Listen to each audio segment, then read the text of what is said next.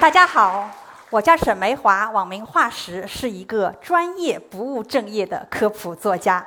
在今天的演讲开始之前呢，我想先给大家带来一段我在非洲拍的视频。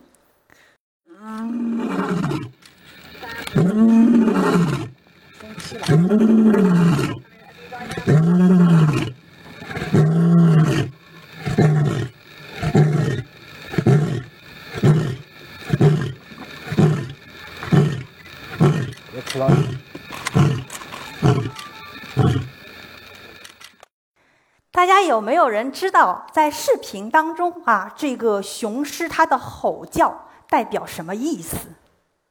哎，我来给大家翻译一下：Who is the king? Who is the king? I'm, I'm, I'm, I'm。啊，谁是万兽之王啊？是我是我是我。啊，雄狮在夜间发出吼叫，其实就是为了宣示自己的领地，说明啊这块地盘是有主的，就是我啊，别的雄狮不要来染指我的地盘。好，而这一段对雄狮叫声的诠释呢，就是我在非洲学到的众多奇奇怪怪的知识之一。二零零六年，我刚刚大学毕业不久，就因为一个动物保护项目啊，去到了南非。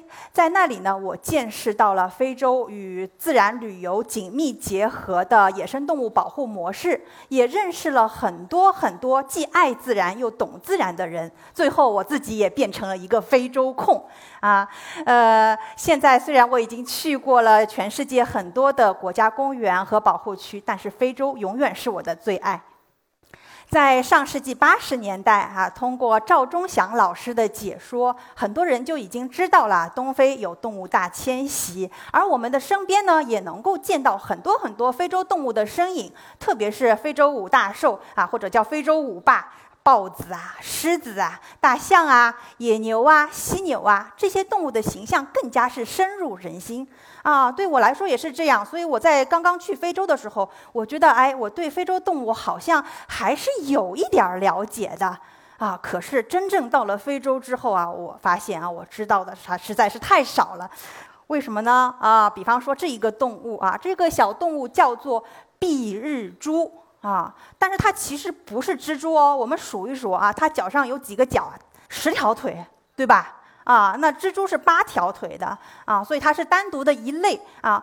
这个小生物个子很大，而且身上毛茸茸的啊。最可怕的是啊，我第一次见到它的时候，它朝我直冲过来，吓得我下意识的啊，就好像要想把它打死，还好没有打下去啊。最后关头刹车了。啊，后来呢，我才了解到啊，这种小生物它其实啊，就如它名字显示的一样，它有蔽日的习性。在当它白天啊暴露在阳光底下的时候呢，它就会下意识的啊往一些有阴影的地方跑。所以它朝我冲过来，其实并不是为了过来要咬我怎么样的啊，而是为了寻求我脚下的那一片阴影。其实呢。类似的例子还有很多很多，啊，后来我就开始反思了：我们是不是对很多的动物其实都存在一些误解？我们真的了解这些动物背后的故事吗？啊，后来我的经历也逐渐让我了解到，啊，去到非洲，其实啊，真正就值得观察的不仅仅是这些。耳熟能详的明星物种本身，而是它和整个环境的联系。如果呢，我们把它放到一个整体的环境底下去做观察，哇，我们会发现更多更多有意思的事。比方说啊，长颈鹿我们很熟悉啊，特别这种南非长颈鹿是我们动物园里的常客，大家应该都见过啊。有一次呢，我和我先生一起去南非的克鲁格国家公园。啊，在那里呢看到了两头啊成年的雄性长颈鹿。当时呢，我们身边有很多其他的游客，大家呢都是把车子停下来拍了照片，然后就走了。哎，但是我一看，哎，两头成年的雄性长颈鹿又挨得那么近，哎，感觉好像有什么事要发生啊！有戏，我们等一会儿。于是呢，接下来就拍到了这样的画面。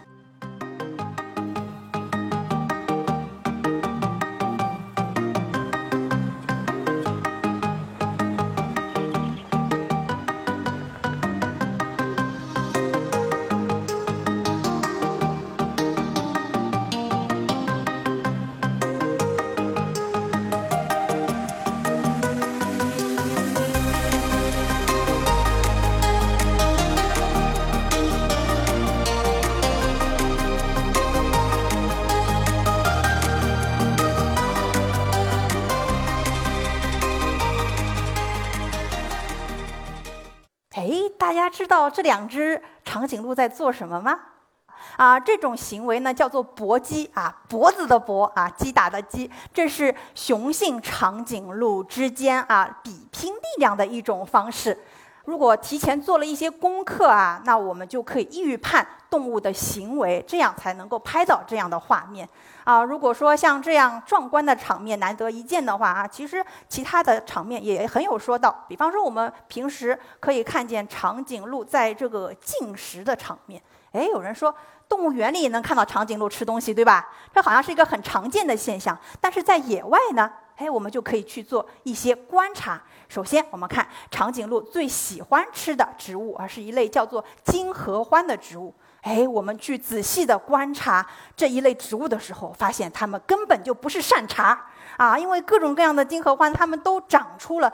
这个各各种各样的刺来保护自己啊，来避免被一些植食动物取食。那这些刺呢，对于驱避一些小型的动物还是有效果的。但是啊，长颈鹿这么皮糙肉厚的动物，然后呢，哎，我们又能够观察到它取食的方式啊，它会非常非常灵活的去运用它的。嘴唇和它的舌头啊，去把这个绕开这些刺，把叶子从这个枝条上面捋下来吃啊。所以呢，好像这个刺对它的效果不是很大，哎，但是呢，这些刺能够减缓长颈鹿进食的速度啊，那就为金合欢动用第二个武器争取了时间。什么是它的第二个武器呢？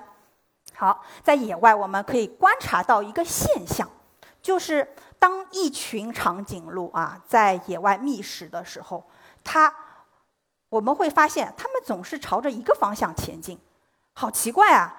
因为它们身边四面八方都有它们可以吃的植物，哎，为什么它们不向四面八方啊四散去吃呢？啊，要朝一个方向前进呢？哎，再注意一下我们身边的这个风的方向，你会发现这个长颈鹿啊，它其实是逆着风行进的。哎，这又是为什么呢？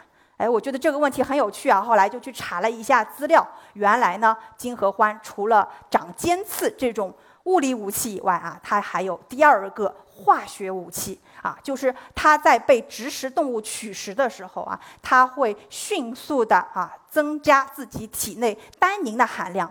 单宁是一种化学物质，我们其实并不对它很陌生，因为，呃，在我们的葡萄酒当中，你能够尝到的涩味就是拜单宁所赐，啊，那么对于长颈鹿来说呢，它可能会觉得，哎，这一株树一开始吃起来还挺好吃的，怎么越吃越苦涩，越吃越苦涩，最后呢就不堪入口了，所以它最后就会放弃这株植物，去转吃下面一个。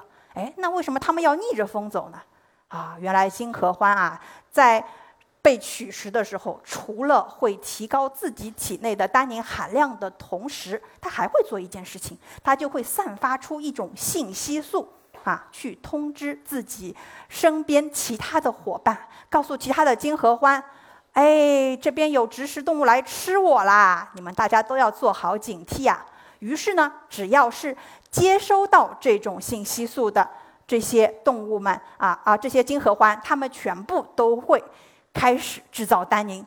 啊，虽然它们还没有被吃，但是它们已经开始变得苦涩难吃了。所以呢，长颈鹿只有逆着风。去吃那些没有接收到信息素的金合欢，才能吃到味道比较好的这些树啊。如果他们顺着风吃，他们就会觉得，哎呀，越来越苦，越来越苦，啊。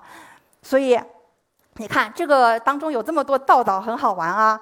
那金合欢它在非洲的稀树草原上面，其实算是一种非常成功的物种啊。它们不仅相互之间啊，能够通力合作，而且呢，哎，有一些金合欢还有其他的独门法宝，比方说这个连夹金合欢。哎，我有一次从肯尼亚一个犀牛保护中心出来。啊，看到了，呃，路边上有一株连甲金合欢，哎呀，我就赶紧端起相机跑过去啊，去拍它。当时呢，同行的队友啊都很奇怪啊，拍动物嘛也很很正常，但是我为什么要对着一株植物猛拍呢？哎，我就让他们去观察一下啊，这个树上有一个比较特殊的结构。大家有没有发现这个树上有哪个结构很奇怪啊？是不是啊？在它的枝刺的基部长了一个黑黑的圆球状的东西，这个圆球是空心的，上面呢还有一些小孔。哎，这个结构是用来干什么的呢？哎，这种连夹金合欢，它的英文名字叫做 whistling thorn 啊，意思就是口哨金合欢。原因就是当风以某一个角度吹过这些小孔的时候啊，就会发出像口哨一样的声音。哎，好好的一棵树为什么要长口哨呢？哎，我们再来仔细的做一下观察。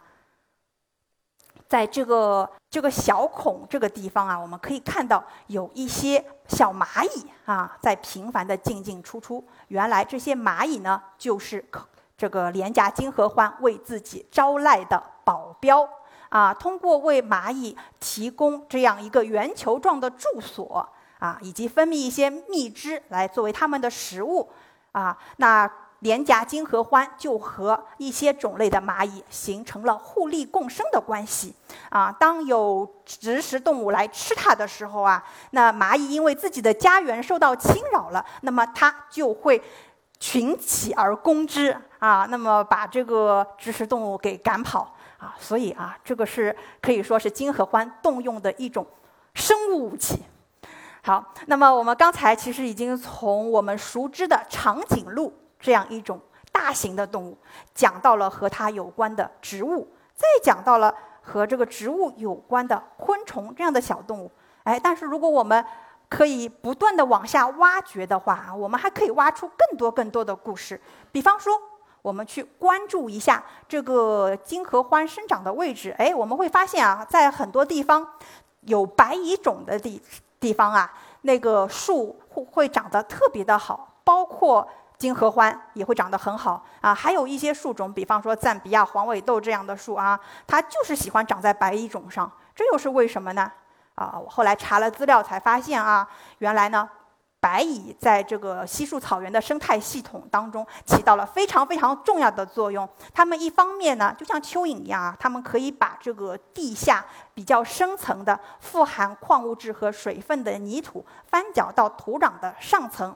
啊，以供植物利用。另外一方面呢，它们在地下的活动啊，形成了很多的孔隙，也有有利于植物的根系的生长啊。所以白蚁啊，是这个稀树草原的一大功臣啊。而白蚁呢，又会引来他们的天敌，什么天敌呢？哎，比方说这个神兽级的动物土豚。呃，当我我还清晰的记得，当我第一次看到这个土豚的时候啊，我当时激动的差点就是从吉普车上面啊跳起来了。为什么呢？啊，因为这种动物非常非常的少见啊。呃，即使在非洲工作了很多年的在地向导，他们都可能要好多年才有机会见到它一次。它是一种严格夜行性的动物啊，非常难见到啊。那很多人，因为很多人对它不熟悉，所以也不知道这是什么啊。看到它的第一反应，哎，总是哎，是不是食蚁兽啊？哎呀，长得好像猪啊，啊，是不是？啊，其实呢，土豚它是单独的一类动物啊，非常的特殊，属于土豚目啊。在动物动物分类学当中，它是其实是属于相当原始的一个物种啊。这个整个土豚目只有它一种。啊，它过着昼伏夜出的生活，所以呢，我们在白天的时候一般只能够看到它留下的踪迹，比方说脚印。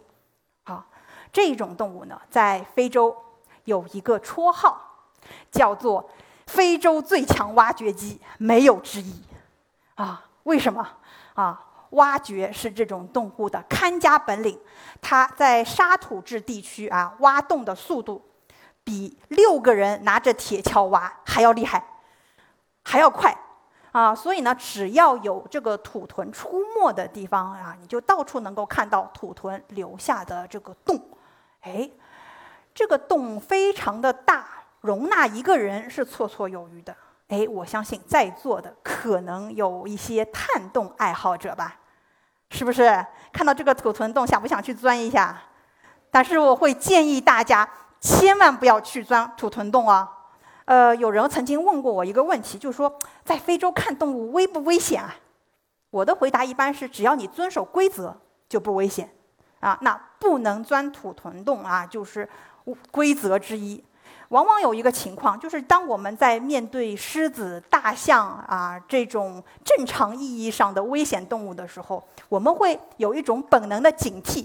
这个时候，我们遵守规则是完全没有问题的，不需要我说一句话，大家都很遵守规则。然而，当你在面对一个好像什么也没有的洞的时候，哎，可能我们就会放弃警惕，好奇心占了上风啊，这个时候就危险啦，就很容易违反规则。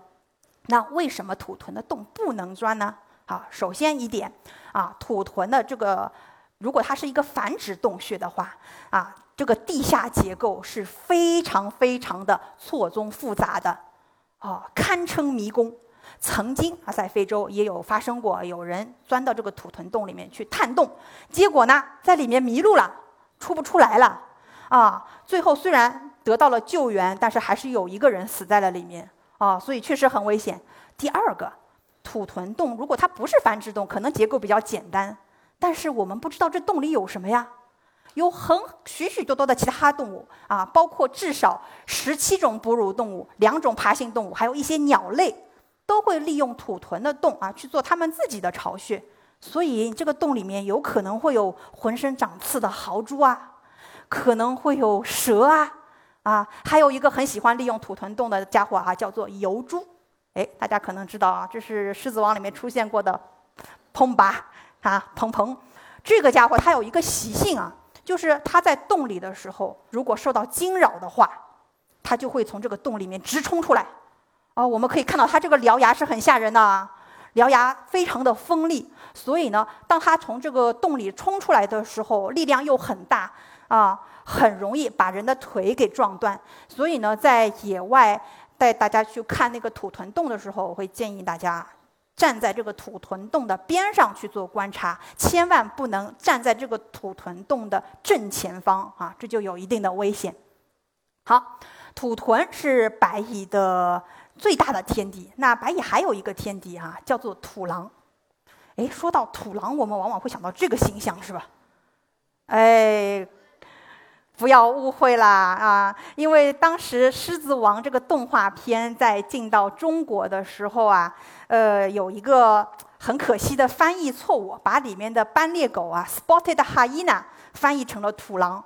所以呢，现在一说到土狼，大家就联想到这样一个样貌猥琐的动物。啊，其实并不是这样。真的，我们如果去到非洲的话，你会发现啊，真实的斑鬣狗它其实也是很可爱的动物。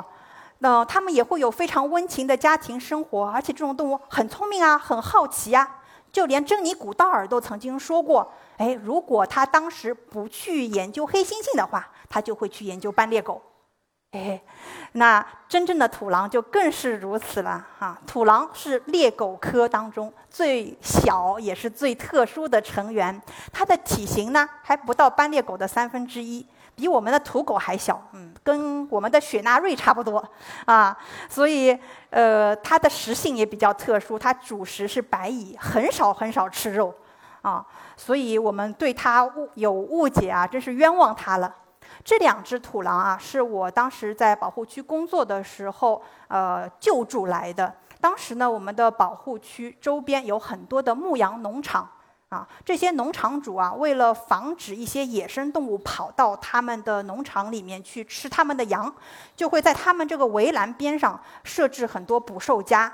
结果呢，真正的那些比较聪明的肉食动物不太会被夹到，反而是像土狼这样啊，呃，不太聪明又喜欢从地上挖洞的通过的这些动物啊，它们容易被压挖被这个捕兽夹夹到。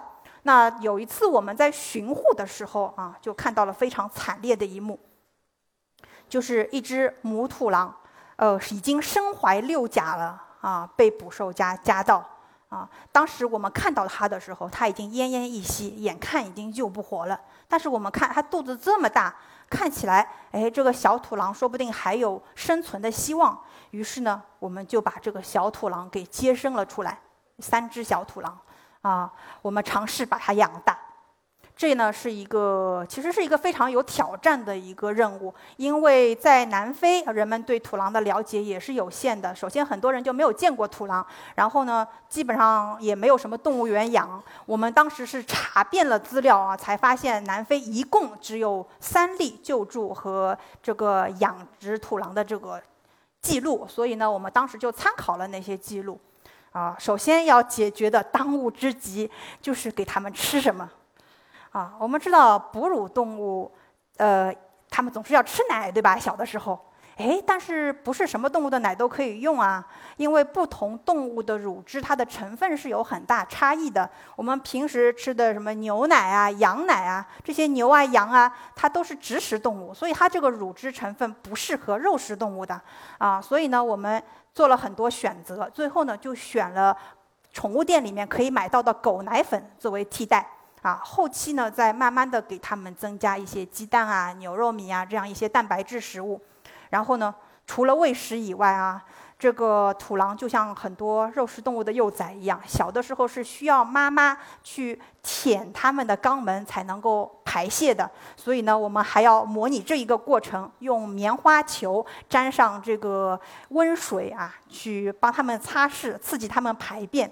然后呢，这些小土狼当时每过一个半小时啊，就需要吃一次奶，所以啊，这个前面几天真的是非常非常的辛苦啊。那个我们去呃一一个半小时就要给它喂一次啊。呃，后来即使我自己有了娃以后，我再回想这段时间，仍然觉得哎呀，养土狼真是比养娃还要辛苦。好，那。然后等他眼睛张开的时候啊，发现哎呀，这个土狼就是这个丑样子嘛，当时很受打击。但是等他们的耳朵竖起来，四肢有力量的时候啊，就摇身一变成为了非常非常可爱的小家伙。好，我发现呢，土狼具有狗和猫两者的特点。一方面呢，它们像狗一样可以遛啊；另外一方面呢，他们会用猫砂盆。哎，他们在那个。拉完便便之后，会很仔细地把自己的便便都埋起来。我猜测呢，这是野生的土狼为了防止这个被其他的天敌啊找到它的踪迹，从而采取的一个一个措施吧。那呃，我们这三只小土狼最后呢，成功养大了两只。等它们长大了以后呢，我也尝试过啊，是最好是能够把它们野化放归到野外。哦，所以呢，我就带着这两只小土狼去到我们保护区里的白蚁种，拿个铲子把白蚁种给挖开来，啊，让他们去熟悉一下这个白蚁的味道。没有想到这两只小土狼对白蚁一点兴趣都没有。然后呢，我只能自己去捉白蚁，然后喂给他们吃，他们也不吃。后来我没办法了，我只好自己学着土狼的样子，把嘴凑到这个白蚁种面前，伸出舌头去舔白蚁。啊！但是那个小土狼就像看白痴一样的看着我，好像在说你在干嘛呀？最后只有我一个人在那里卖力的表演，两只土狼靠着白蚁种睡着了。哦，超级挫败啊！所以，所以最后野化放归这个尝试失败，我们只能把这两只小土狼啊送到了朋友的动物园。啊，当时这整件事情呢也得到了南非一家报纸的报道。哦，小土狼成为了一个。宣传动物保护的一个使者，能够告诉大家，哎，在那个围网边上设捕兽夹，会给无辜的动物造成多大的伤害。那后来我们也借此机会去和我们的边上那些农场主沟通，去告诉他们啊，把这些捕兽夹撤掉吧，我们帮助你用一些更好的、更科学的管理羊群的手段，来阻止这个野生动物吃他们的羊。啊！但是后来发现啊，其实他们很多认为被野生动物吃掉的那些羊，其实并不是真的被野生动物吃掉的，是被他们的狗吃掉的。啊！啊，所所以这样的故事其实挺多的啊。今天没有办法完完全讲完，林林总总到现在我去过非洲也已经有几十次了。大自然里面有趣的事情实在是太多了啊！也希望大家在听完我今天的讲座以后，也能够多多走入大自然，去和我一起发现更多大自然里面有意思的事儿。谢谢大家。